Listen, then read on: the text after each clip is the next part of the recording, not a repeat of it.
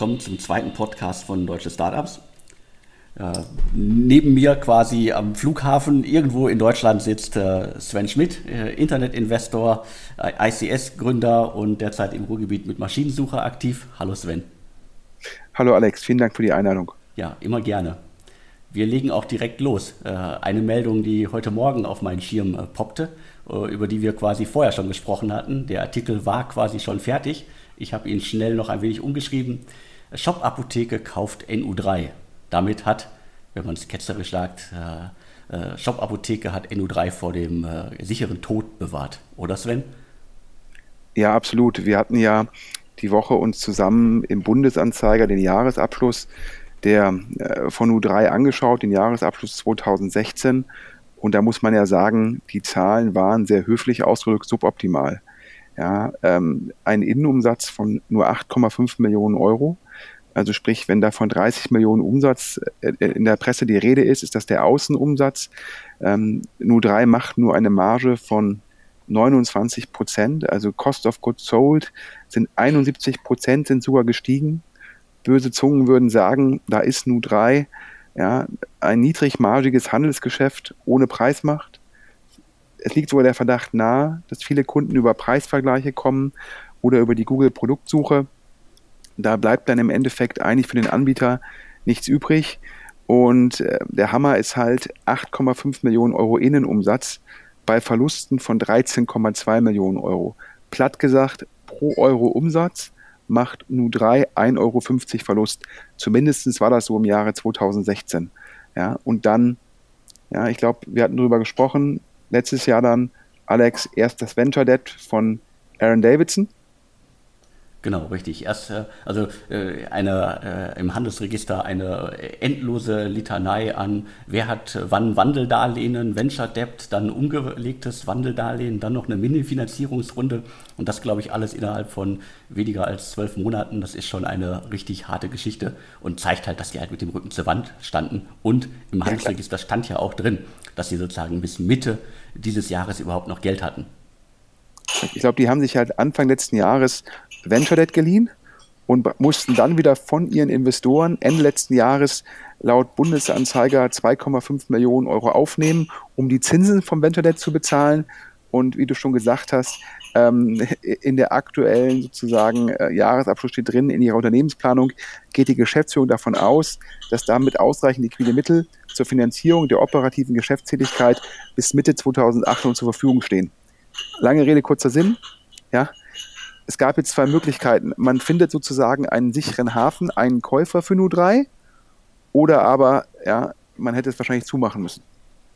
Genau, und sie haben mit der Shop-Apotheke durch jemanden gefunden. Es gibt irgendwie 54.000 Aktien und eine Barauszahlung an die äh, Altinvestoren von, äh, von NU3. Und äh, wenn man das mal gegenrechnet zum aktuellen Börsenkurs, dann sind es wahrscheinlich irgendwie 2,7 Millionen plus die Barzahlung. Wenn man jetzt mal ja. irgendwie guckt, äh, Jahr und Jahrgruppe und äh, die Gründer bleiben noch an Bord. Die haben irgendwas um die 30, 33 Prozent, glaube ich, am Unternehmen gehalten. Das sind die 2,7 Millionen in, äh, in Aktien. Dann haben die anderen wahrscheinlich äh, äh, anteilig eine ähnliche Summe gekriegt. Da sind wir unter 10 Millionen am Verkaufspreis. Ja, also müssen wir gar nicht drüber reden. Da wird nicht viel Geld geflossen sein. Denn was kauft denn da die Shop-Apotheke? Die Shop-Apotheke kauft ein paar Bestandskundenbeziehungen und kauft vielleicht eine Marke. Ob die Marke überhaupt relevant ist, das kann man kontrovers diskutieren. In die Firma sind insgesamt geflossen 50 Millionen Euro. Anders ausgedrückt, ja, das ist einer der schlechtesten Exits des Jahres. Das ist irgendwie fast so viel Geld verbrannt wie Move24, nur dass im Endeffekt jetzt mit dem Exit das Ganze PR-seitig ein bisschen hübscher aussieht. Genau, es sieht auf jeden Fall hübsch aus. Also börsennotiertes Unternehmen, das nicht sagt, äh, wie viel es für ein Unternehmen, das es kauft, äh, genau bezahlt, äh, ist immer schlecht. Ne? Ja, ich glaube, das zeigte ja, da ist nicht viel Geld geflossen. Aber Mai, ähm, ich hatte mich schon vor anderthalb Jahren gewundert, dass da irgendwie noch dem schlechten Geld Gutes hinterhergeworfen wird. Und jetzt ist da halt gesagt worden, die Geduld ist am Ende, man hat es nicht geschafft, ähm, Nu3 auch ohne Marketingausgaben profitabel zu fahren. Das ist nicht überraschend, wenn ich in 2016 den Innenumsatz von 8,5 Millionen Euro mache, bei Personalkosten alleine von 7,6 Millionen Euro. Wie soll so eine Firma jemals profitabel werden? Ich erwarte, dass die Shop-Apotheke dort halt äh, sehr schnell äh, relevante Maßnahmen durchführt und dann letztendlich nur ein Rumpfteam übernimmt und ähm, die Kunden und vielleicht die Marke. Aber mehr wird von Nu3 nicht übrig bleiben. Genau, gehe ich auch von aus. Also da wird ein bisschen Cross-Selling über die Plattform versucht zu machen, die tollen Synergieeffekte, die alle immer anstreben. Also ich bin da auch sehr skeptisch, dass das in der Kombination gelingt. Ja, Deckel zu oder Deckel drauf. Genau, Deckel drauf. Äh, sprechen wir über ein anderes Thema, das äh, diese Woche wirklich äh, bundesweit nicht nur in der Startup-Szene diskutiert worden ist. Der Otto-Katalog verschwindet der gute alte Otto-Katalog, der bei meiner Oma schon immer vor über 40 Jahren äh, in, äh, neben dem Fernseher lag, äh, den gibt es bald nicht mehr. Also einer ich habe das, auch, ich hab das, hab das auch gelesen. Das ist jetzt, glaube ich, jetzt nochmal ähm, Ende des Jahres die letzte Version vom Otto-Katalog geben wird. Und mich hat es gewundert. Ja, jetzt, ähm, ja, warum hat es mich gewundert? Weil es, glaube ich, zumindest für Teile des Otto-Publikums durchaus sinnvoll sein kann, einen Katalog zu bekommen, um die Berührungspunkte zu erhöhen, um potenziell Käufe ähm, auszulösen, die nicht durch Suche getrieben sind, sondern im Endeffekt durch Entdeckung. Ähm, da kann dann im Endeffekt so ein Katalog, also sprich eine Postwurfsendung, durchaus helfen. Und es ist mein Verständnis, dass Zalando zum Beispiel auch Bestandskunden ähm, de facto äh, eine Art Katalog oder ein Magazin zuschickt, um die zu binden, um die Kauffrequenz zu erhöhen, um den Warenkorb größer zu machen. Daher für mich eine Überraschung, wenn es denn wirklich stimmt, dass Otto letztendlich vom einen Ende des Kontinuums ein großer Katalog für alle zum anderen Ende des Kontinuums geht und sagt, kein Katalog für niemanden mehr. Genau, also mir fallen ja auch eine ganze Reihe Startups ein, mein Müsli und Co., die alle auch Kataloge durch die Gegend schicken. Aber ich glaube, der, der Otto-Katalog, äh, ich habe ihn, glaube ich, auch schon seit einem Jahrzehnt nicht mehr gesehen. Dieses dicke Telefonbuch-Ding, das hat sich einfach überlebt. Klar, ich glaube, man kann darüber diskutieren, in welcher Qualität muss man einen solchen Katalog produzieren, in welchem Umfang muss man einen solchen Katalog produzieren und in welcher Frequenz.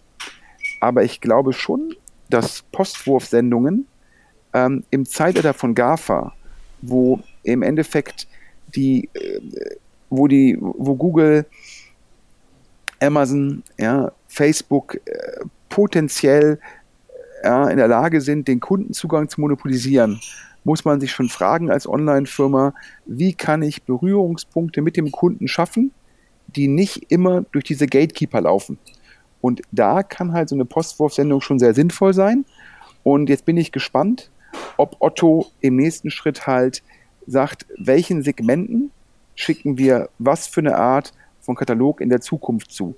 Einen kleineren Katalog, der mag auch viel individueller sein, also nicht mehr ein Katalog für alle Kunden, sondern sehr spezifisch, um genau zu wissen, welchen Kunden müssen wir oft ansprechen, was müssen wir denen für Produkte präsentieren und dann auch genau zu messen, wo lohnt es sich und wo lohnt es sich nicht. Genau, da bin ich auch wirklich völlig bei dir. Ich glaube, dass das wirklich sinnvoll ist. Äh, und äh, ja, ich, ich freue mich dann auch, äh, hoffentlich irgendwo mal die Spezialkataloge von Otto zu sehen. Mal, mal gucken, was nächstes Jahr kommt. Ja, ich bin gespannt. Die Frage ist ja auch, äh, also dieser dicke Katalog, ich äh, glaube in einer Millionenauflage, das wird sicherlich auch ordentlich äh, Kohle kosten, das jedes Jahr zu drucken. Das kann man, glaube ich, auch alles besser machen. Ja, ich glaube, das wird die These sein. Schauen wir mal, was das Otto-Team sich jetzt sozusagen ab nächstem Jahr einfallen lässt. Okay, gut, ähm, machen wir den Deckel drauf. Gehen wir weiter. Spannendes Thema diese Woche. Medidate, Berliner Health Startup, kauft eine Klinikgruppe. Also ein Startup, das wenige Jahre auf dem Markt ist, kauft, sagen wir jetzt mal in Anführungsstrichen, eine alteingesessene Klinik. Schon irgendwie skurril, oder? Ja, wobei, ich habe es gelesen und ich habe mir gedacht, sehr, sehr smarter Move von Medidate. Medidate kommt ja letztendlich aus dem Umfeld ähm, von dem Marco Vietor, der mit Audi Bene ähm, sehr, sehr erfolgreich ist, der ja auch mit Audi Bene letztendlich ja das, äh, das, die Thematik äh, digitale Lead-Generierung extrem gut hinbekommen hat. Und ich glaube, der steht halt mit hinter Medidate und Medidate ist halt Lead Gen, Lead Gen in dem Bereich, ja, ich glaube von Botox über Brust-OP, über Fettabsaugen, also alles rund um die Schönheit. Ja, ich glaube, sehr stark weiblich getrieben der Markt. Ich glaube, 80 Prozent der Kunden sind dort Frauen. Und durch bestattungen.de bin ich ja auch, habe ich ja durchaus ein bisschen Erfahrung in diesem Business, was ich jetzt bezeichnen würde als Lead-Gen in einem Markt, der sehr, der sehr stark ähm, One-Off, also von der ersten Order geprägt ist, wo der Kunde halt nicht jetzt, wie jetzt keine Ahnung, bei Zalando viermal im Jahr bestellt. Ja, niemand lässt sich wahrscheinlich viermal im Jahr Schönheitsoperieren. Und das ist ja nicht immer einfach. Und einer der Gründe ist es, dass viele der Anbieter ähm, bei der Online-Lead-Generierung oder dem Lead-Erwerb nicht immer rational agieren und nur bereit sind, einen sehr kleinen Teil ihrer Marge abzugeben, obwohl sie über freie Kapazitäten verfügen, ihre Grenzkosten eigentlich gering sind und sie eigentlich mehr bieten müssten, weil sozusagen das dennoch immer sehr profitabel ist. Anders ausgedrückt, ich glaube, für Medidate ist der Erwerb von Medical One die Möglichkeit, die Leads relevant besser zu monetarisieren ähm, und sozusagen viel mehr vom Kundenwert zu profitieren. Ähm, wenn man sich Medical One anschaut, das äh, war ursprünglich mal der Versuch, ich glaube, äh, von einem äh, zumindest B-Prominenten, dem Herrn Mang, sozusagen seine Schönheitsklinik bundesweit auszurollen. Ich glaube, dann gab es da äh, medial ein paar Themen, scheinbar auch ein, zwei OPs, die nicht gut gelaufen sind. Dann ist, glaube ich, der Herr Mang da aus dem Konstrukt rausgegangen. Ähm, und ich habe im Bundesanzeige mir die Sachen, die Jahresanschlüsse abgeguckt von der Medical One GmbH. Ich glaube, früher war es mal eine AG. Und da sieht man halt, dass die äh, es nicht geschafft haben, profitabel zu werden, weil sie wahrscheinlich nicht in der Lage waren, ihre Ressourcen vernünftig auszulasten. Denn ich glaube, äh, bei den Preisen für die einzelnen OPs sind sozusagen die variablen Kosten nicht das Entscheidende, sondern was zahle ich für eine Miete, was zahle ich fürs Marketing, was zahle ich für die Ärzte. Und deshalb glaube ich, sehr, sehr spannend zu sagen von einem Anbieter der Lead-Generierung, ich mache eine vertikale Integration nach hinten und erwerbe in dem Markt sozusagen den Anbieter. Ähm, Webseite von Medical One sagt sieben Kliniken, 24 Standorte. Das heißt, man hat sozusagen jetzt neben einer Online-Präsenz, ist man auch bundesweit sozusagen vertreten und kann die Kunden auch vor Ort beraten. Vielleicht auch, wenn man sie nicht in die eigene Klinik schickt, sondern dann halt sagt, okay, äh, du willst es noch luxuriöser oder du willst es vielleicht preiseffizienter. Also ich finde es einen sehr smarten Move von Medidate und kann mir vorstellen, dass wir den Trend, nämlich sozusagen das Zusammengehen einer Lead-Generierungsplattform mit einem Offline-Anbieter noch öfter sehen werden. Genau, das ist ja eigentlich das, worauf man relativ schnell kommen könnte und sagen kann, äh, wer äh, Handwerker verschickt, kann auch selber Handwerker rausschicken. Da gibt es ja sozusagen ja auch schon einige kleinere Unternehmen, die das im kleinen Stil machen, die nicht nur äh, Lead-Generation-Plattform sind, sondern wirklich eigene Leute haben.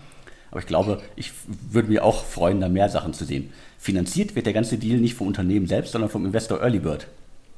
Ähm, äh, wie, wie muss man sowas verstehen? Die, ich hatte nur die Pressemitteilung gesehen. Ähm, ich muss jetzt fairerweise sagen, ich bin mir jetzt nicht ganz sicher. Ähm, äh, wahrscheinlich fließt an die G Gesellschafter von Medical One eine Mischung aus Cash und Equity. Das heißt, die werden wahrscheinlich Anteile an der neuen Firma bekommen und parallel nochmal Geld. Und äh, wahrscheinlich musste dieses Geld, was die Gesellschafter von Medical One wahrscheinlich mindestens sehen wollen, wahrscheinlich durch die Investoren von Mediday zur Verfügung gestellt werden. Einer davon ist ähm, halt Early Bird. Die haben ja jetzt gerade den äh, neuen großen Fonds, über den haben wir letzte Woche gesprochen, die 175 Millionen Euro und konnten wahrscheinlich ähm, da direkt Geld sozusagen äh, nochmal nachschießen, damit die Übernahme funktioniert. Okay, wir schauen, wie sich das äh, Segment weiterentwickelt. Machen wir einen Deckel drauf. Lass uns nochmal über Lesara sprechen. Äh, Lesara ist ja jetzt auch schon einige Jahre im Markt, ist in der Vergangenheit halt mit äh, sehr vielen Zahlen aufgefallen, also äh, Umsatzzahlen mit Retouren, Umsatzzahlen, äh, äh die sich ständig geändert haben, äh, deren Höhe nie klar war. Aber sie äh, haben nochmal weitere 30 Millionen gekriegt und erstaunliche Entwicklung.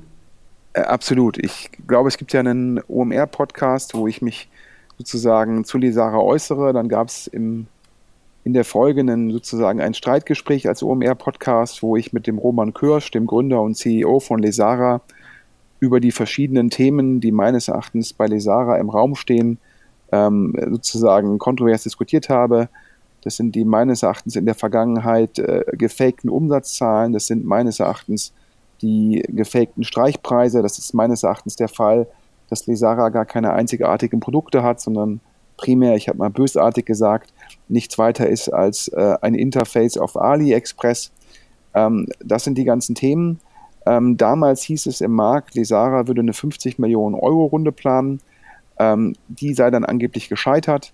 Jetzt sind es 30 Millionen geworden. Das finde ich immer noch äh, grandios. Äh, man muss sagen, der Roman Kirsch, der findet immer wieder Investoren, die ihm Geld geben. In dem Fall 3L Capital. Die waren mir vorher genauso unbekannt wie die anderen beiden letzten Investoren von Lesara. Ähm, aber es ist auch eine Fähigkeit, sozusagen immer noch mal Geld aus Quellen zu finden, die eigentlich kein deutscher VC eigentlich kennt. Ähm, aber ich bleibe skeptisch. Genau, also 90 Millionen sind bisher in Lesara geflossen. Beim Rohertrag äh, kann man 2016 äh, im Handelsregister äh, 24,7 Millionen Euro finden. Also die haben noch einen ganz weiten Weg vor sich. Ja, ich glaube, wir hatten ja darüber gesprochen. Wir reden hier über kleine Warenkörbe. Ähm, wir reden in der Welt von Amazon, Wish, AliExpress von äh, sehr starken Konkurrenten, die wahrscheinlich viel mehr Berührungspunkte haben. Das heißt, Lesara hat die Schwierigkeit, immer wieder Kunden neu akquirieren zu müssen. Das bei kleinen Warenkörben und relativ kleinen, deswegen relativ kleinen absoluten Margen. Ja, das macht meines Erachtens keinen Spaß. Ich halte die strategische Positionierung für sehr problematisch. Und äh, wenn der Gründer halt meines Erachtens in den Medien halt Umsatzzahlen sozusagen verkündet, die dann zum Schluss halt nur zum Bruchteil zutreffen, dann zeigt es dir ja auch, äh, unter welchem Druck der stehen muss. Ähm, ja, aber ähm, Respekt, er findet immer wieder Geld. Ich bin jetzt gespannt, ob das jetzt sozusagen ihm wirklich hilft, eine nachhaltige, potenziell profitable Firma zu bauen oder ob das nur wieder ein Fall ist nach dem Motto, ich habe den nächsten dummen Zahnarzt gefunden und sozusagen äh, schaffe es damit, äh, nochmal ein, zwei, drei Jahre zu überleben. Aber eigentlich ist das eher ein schleichender Tod. Schauen wir mal, es gibt Stimmen im Markt, die sagen, der Roman Kirsch, ja, der könne wirklich alles verkaufen und dem würde es auch gelingen, einen Käufer für Lesara zu finden. Ja, mein Gefühl sagt mir halt, das kann eigentlich nicht sein. Auf der anderen Seite hätte ich auch gedacht, boah, wer packt da jetzt nochmal 30 Millionen rein? Und ja, um die Ecke kam ein Investor, den in Europa bisher niemand kannte. Genau, also spannende Geschichte. Ich kann noch kurz ergänzen, also im Freundeskreis gibt es durchaus auch äh, Lesara-Kunden und äh, ja, die beschweren sich eigentlich immer über die Qualität der Waren, die da ankommt, über den Service und so weiter.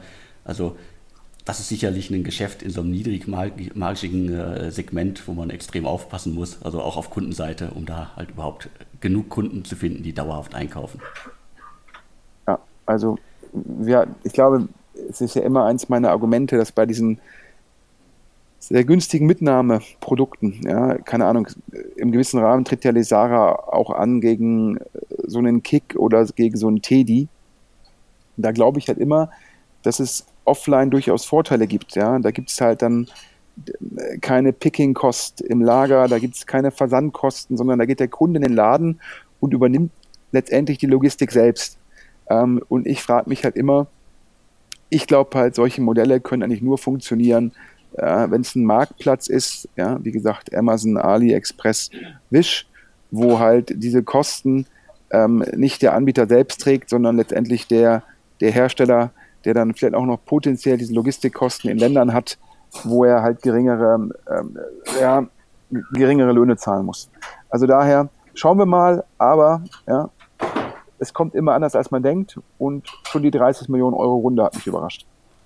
Okay, gut, dann Deckel drauf. Äh, ich habe hier noch ein Thema für uns, äh, Lakestar. In den vergangenen Wochen gab es mehrere Meldungen rund um Lakestar. Also einmal 800 Millionen Fonds neuer, dann hieß es, äh, es wird sogar eine Milliarde, wobei das irgendwie aufgeteilt war, ein bisschen auf Early Stage und Later Stage. Auf jeden Fall, also 800 Millionen Fonds scheinen die aufzulegen und würden ja damit dann, so, sagen wir, in, die, in den Olymp der europäischen Investoren aufsteigen. Und also allgemein, Lakestar hat einen ziemlich guten Ruf in der Szene. Und ich, ich frage mich dann immer, ist das gerechtfertigt? Ich glaube halt, also ein bisschen bösartig gesagt, Lakestar ist Klaus Hommels, Klaus Hommels ist Lakestar. Und Klaus Hommels ist sicherlich einer der Top 5 angesehenen Investoren als Person in Europa. Ähm, Ob es nun Skype ist oder Spotify, der Mann hat zum einen äh, ein mega Bauchgefühl, zum anderen hat er ein mega Netzwerk. Ähm, ja, ich glaube, er ist irgendwie eng befreundet von, mit Michael Moritz von Sequoia. Das heißt, einer der wenigen europäischen Investoren, der wirklich cross-border, also sprich in Nordamerika, in Europa, über beste Kontakte verfügt. Und da muss man auch sagen, ja, wenn man sich im Markt umhört wo man spricht über Lakestar, dann spricht man über Klaus Hommels. Ja, bei Index gibt es mehrere handelnde Personen, bei Excel gibt es mehrere handelnde Personen. Bei Lakestar höre ich immer nur einen Namen und der Name ist Klaus Hommels. Genau, ja, das, das ist definitiv so. 800 ähm, Millionen, ist das jetzt äh, eine Summe, mit der er weltweit auch was anfangen kann? Äh, ich fand es spannend. Also zum einen, dass diese Zahlen halt irgendwie in der Presse stehen. Zum anderen, dass es erst hieß eine Milliarde, jetzt heißt es 800 Millionen.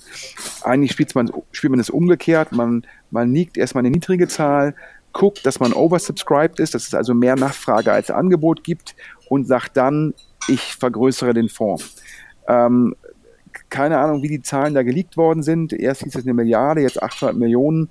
So ein Mann wie Klaus Hommelt weiß eigentlich ganz genau, wie man spielt. Äh, hatte mich so ein bisschen gewundert, ist wahrscheinlich irgendwie äh, nicht äh, sozusagen an Lakestar vorbeigeleakt worden und daher nicht von Lakestar gesteuert.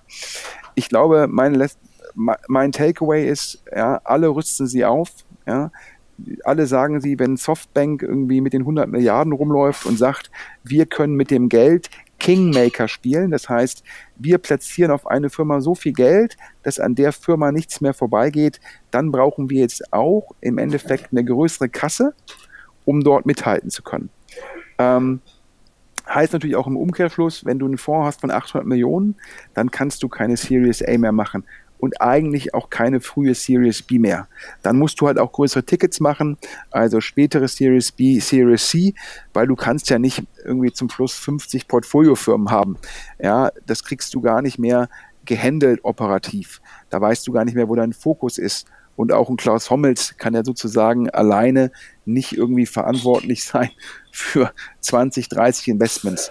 Das heißt, ich erwarte, dass Lakestar dann ja, schon noch mehr in der späteren Phase machen wird und sicherlich auch gucken wird, dass sie vielleicht potenziell mit Softbank oder mit anderen großen Investoren zusammen solche Runden macht und zu sagen, wir zusammen machen jetzt die Firma, die bringen wir jetzt mit dem Geld ganz nach vorne und stellen sicher, ja, dass sozusagen niemand an der vorbeikommt. Ja, und das scheint mir der Ansatz zu sein. Genau, das, das wäre ja schön. Also ich glaube, in Europa brauchen wir auch noch mehr Investoren, die richtig, richtig große Tickets stemmen können. Dann, äh, wenn man sich anguckt, was so die, die großen Startups äh, in Deutschland, äh, woher die das Geld bekommen haben, dann kam das wenigste ja auch aus Deutschland oder aus dem europäischen Umfeld. Ja, also ich glaube, das hatten wir letzte Woche schon gesagt beim Early Bird Fonds. Ich glaube, für Berlin, für Europa ist es nur gut, wenn wir mehr Fonds haben mit mehr Kapital. Ähm, das ist gut für die Gründer, das ist gut für die Volkswirtschaften, das ist definitiv vorteilhaft. Äh, daher drücke ich da die Daumen, dass es Lakes vielleicht auch gelingt, die Milliarde zu, die Milliarde aufzunehmen, das zu knacken mit einem Fonds, würde auch nochmal ein starkes Signal senden und äh, zeigt ja auch die Ambition von Klaus Hommels.